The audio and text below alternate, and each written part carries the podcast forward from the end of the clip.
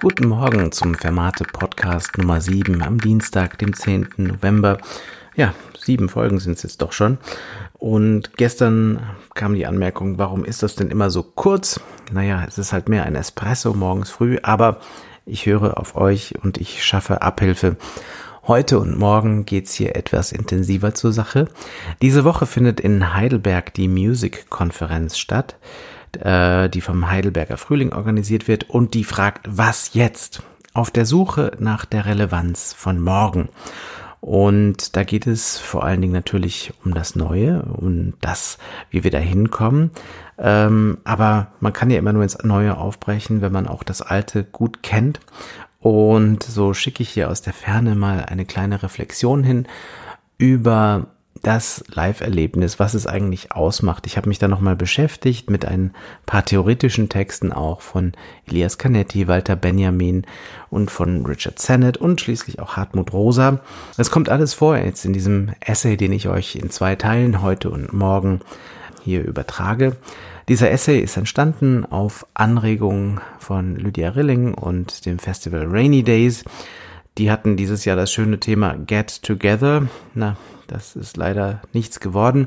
Und wenn euch das zu dicht ist, hier nur zum Hören, der Text erscheint auch in der neuen Zeitschrift für Musik, die vom Schott Verlag herausgegeben wird. Die neue Ausgabe ist jetzt gerade schon im Druck und wird wahrscheinlich auch jetzt in diesen Tagen erscheinen. Nähe, sofern sie sein mag. Ein Essay von Patrick Hahn, Teil 1 von 2. Musik verbindet, lautet einer dieser Poesiealbumsprüche, die gerne von Politikern in Sonntagsreden verwendet werden, wenn sie die Macht der Musik beschwören, deren angeblich auch kulturelle Grenzen überwindende Kraft, ihre Beredsamkeit ohne Worte, ihre Magie. Es bedurfte einer Zoonose, bis wir begriffen haben, dass uns keine Musik der Welt so sehr miteinander verbinden kann wie eine Krankheit. Alle Menschen werden Brüder, nicht nach der Partitur von Beethovens neunter Sinfonie, sondern in der Bekämpfung der Pandemie. Verbrüderung meint hier nicht in erster Linie Solidarität, denn zahllos sind die Beispiele an sozialer Ungleichheit und Entsolidarisierung, welche die vergangenen Monate wie ein Brennspiegel in den Fokus gerückt haben. Und auch das Verbindende des Virus manifestierte sich paradoxerweise zunächst in einer Trennung, einer prophylaktischen Distanzierung, die auf schmerzliche Weise deutlich gemacht hat, in welch elementarer Weise der Sonntagsredensatz wahr ist. Musik verbindet. Denn Musik ist eine Zusammenkunft. Musik ist eine Begegnung. Musik ist eine Feier der Gegenwart, nicht nur der zeitlichen, auch der physischen Präsenz von Musizierenden und Hörenden, die gemeinsam einen Resonanzraum kreieren, in dem die Zeitkunstmusik wirklich wird, für einen unwiederbringlichen, unwiederholbaren Augenblick. Friedhof der Kuscheltiere es ist nichts Natürliches oder auch nur Selbstverständliches, dass man Musik nur hört, um Musik zu hören und nicht dabei betet, sich unterhält oder gar isst, tanzt oder promeniert. Das merkte bereits der Musikwissenschaftler Karl Dahlhaus an. Er bezieht sich mit seiner Beschreibung auf jene Musik, wie sie in Mitteleuropa ab der Mitte des 18. Jahrhunderts entstanden ist und die in kunstreligiöser Verkennung ihrer gesellschaftlichen Verstrickungen und in hypostasierter Weltfremdheit von den Musikgelehrten gerne absolute Musik genannt wird. Am 10. März 2020 haben die Kuratoren, also die Pfleger dieser Musik, die Sinfonieorchester und Klassikensembles, die Starsolistinnen und Konzerthäuser das Internet entdeckt. Es war der letzte Tag, an dem für eine lange Zeit Konzerte in gewohntem Rahmen stattfinden konnten. Seither sind Livestreams ohne Zahl ausgestrahlt worden. Das Kaminzimmer von Daniel Hope ist dem Publikum so vertraut wie die Socken von Igor Levitt. Und wem im Homeoffice nach den Videokonferenzen des Tages noch nach harmloser Unterhaltung war, der konnte sich eine der die Timelines überspülenden Splitscreen-Produktionen ansehen, in denen beliebte Musik von versprengten Musikern zwischen Waschmaschinen und Badewannen aufgeführt wurde. längst nicht alles so gut gemacht wie das Quarantifikat des Mozarteum Orchesters mit seinem Dirigenten Riccardo Minasi, der in Ermangelung eines Orchesters nicht nur den Rotwein öffnet, sondern in seiner Hilflosigkeit die Kuscheltiere seiner Tochter dirigiert.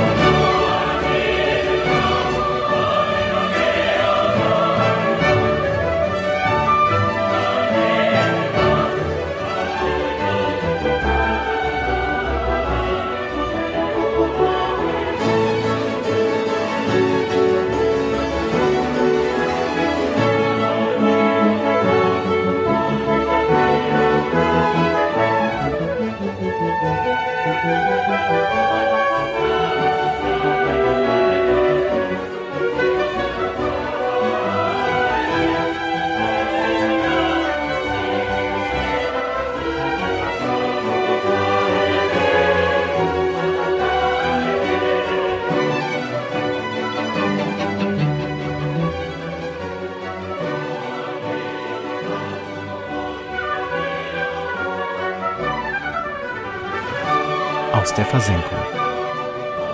Der Philosoph Walter Benjamin konnte in seinem Pariser Exil nichts ahnen von den unbegrenzt begrenzten Möglichkeiten des Internets, die zwangsdigitalisierte Musikschaffende im Jahr 2020 erproben. Unter dem Eindruck des neuen Massenmediums Film denkt er 1935 über das Kunstwerk im Zeitalter seiner technischen Reproduzierbarkeit nach und schreibt Sätze, die heute noch klingen, als beschrieben sie das Hier und Jetzt. Zitat Die Dinge sich räumlich und menschlich näher zu bringen, ist ein genauso leidenschaftliches Anliegen der gegenwärtigen Massen, wie es ihre Tendenz einer Überwindung des Einmaligen jeder Gegebenheit durch die Aufnahme von deren Reproduktion ist, schreibt Benjamin, der sensibel erspürt, dass die technische Vervielfältigung des Kunstwerks auch eine neue Wahrnehmung hervorbringt. Zitat die sehr viel größeren Massen der Anteilnehmenden haben eine veränderte Art des Anteils hervorgebracht. Der vor dem Kunstwerk sich Sammelnde versenkt sich darin. Er geht in dieses Werk ein. Dagegen versenkt die zerstreute Masse ihrerseits das Kunstwerk in sich, perhorresziert Benjamin. Die technische Reproduktion unter den Bedingungen der Pandemie gleicht der historischen und gleicht ihr nicht. Bei einem Geisterkonzert, übertragen aus einer leeren Philharmonie, nicht aus einem dafür vorgesehenen Funkstudio, schwingt der stumme Schrei des zwangsentleerten Konzertsaals mit und potenziert sich in der Apparatur des Konzert-Users. Stockende Aura die Hörmaschine des bürgerlichen Konzerts vereint die Modi der Versammlung und der Versenkung. In seinem Buch über Masse und Macht beschreibt Elias Canetti das Konzertpublikum als stockende Masse. Zitat Von den Einzelnen aus gesehen, die eine Masse ausmachen, ist die Weile des Stockens eine des Staunens. Man legt die Waffen und Stacheln ab, mit denen man sonst gegeneinander so gut ausgerüstet ist. Man berührt sich und fühlt sich doch nicht beengt. Zitat Ende. Die Einzelnen bilden eine Gesellschaft auf Zeit, in der gleichwohl jeder einen Moment der persönlichen Versenkung erleben kann. Zitat Bevor man ausfährt, in welche Richtung immer, will man sicher sein, dass man zusammenbleibt, beschreibt Canetti. Es ist ein Zusammenwachsen, für das man Ungestörtheit braucht. Die stockende Masse ist ihrer Einheit noch nicht ganz sicher und hält sich darum so lange wie möglich still. Diese Art der Kommunion, wie sie im Konzertsaal stattfindet, fehlt beim technisch reproduzierten Kunstwerk des 21. Jahrhunderts, beim frei flottierenden Internetstream und seinen zeit- und ortsunabhängig abgerufenen Pixeln und Bytes meist noch völlig. Auch darin beweist sich Benjamins prophetische Beschreibungsgabe. Das Publikum, schreibt er, ist ein Examinator, doch ein Zerstreuter.